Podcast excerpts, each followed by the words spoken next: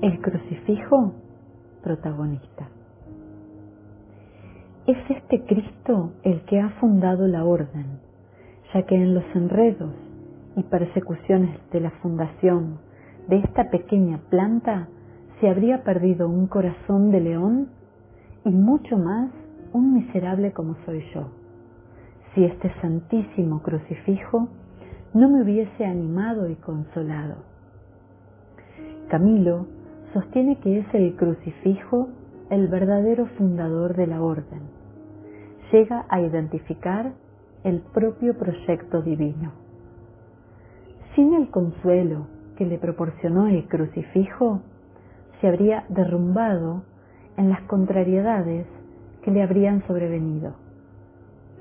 Había experimentado el terrible enfado de Salviati, el desmantelamiento del oratorio, la oposición de su ex confesor, Felipe de Neri. Va a tirar la toalla. Aquella noche, el crucifijo lo tranquiliza.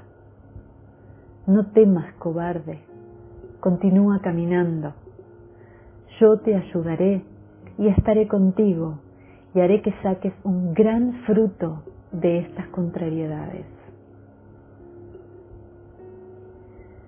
Con estas palabras se encontró el hombre más contento y consolado del mundo, con un propósito tan firme de continuar en la empresa comenzada que le parecía que ni siquiera todo el infierno lo podía apartar de dicha empresa.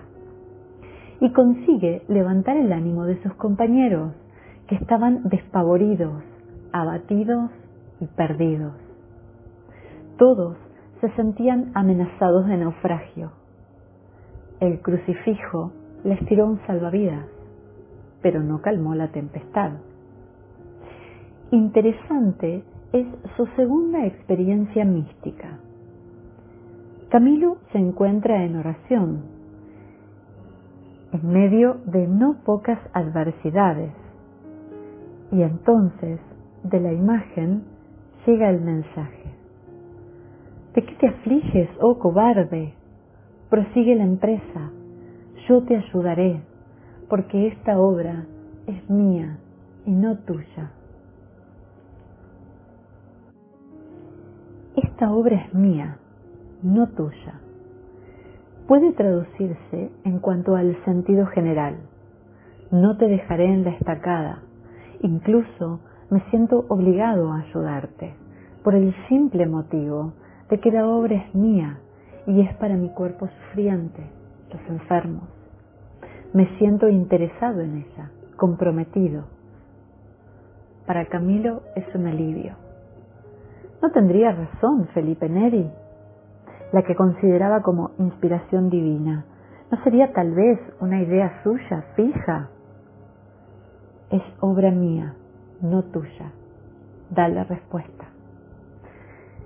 Cristo se apropia del pensamiento de Camilo, porque antes éste se ha apropiado del pensamiento que vino de arriba. Es significativo que en ambas ocasiones sea el crucifijo y no ninguna otra imagen. El crucifijo está en el centro de la espiritualidad y de la vida de Camilo pensándolo mejor, no solo el crucifijo el que ocupa el puesto de honor en su oratorio del hospital. Existen innumerables crucifijos que él ve y contempla cada día clavados en sus miserables lechos, cuyas llagas él cura y besa. Él, en realidad, no ha hecho otra cosa que servir a su Señor crucificado y a sus señores y dueños crucificados. El crucifijo para él representa el elemento de continuidad. El Cristo le ha hecho comprender que también las hostilidades de los hombres y sus maldades pueden ser gracia.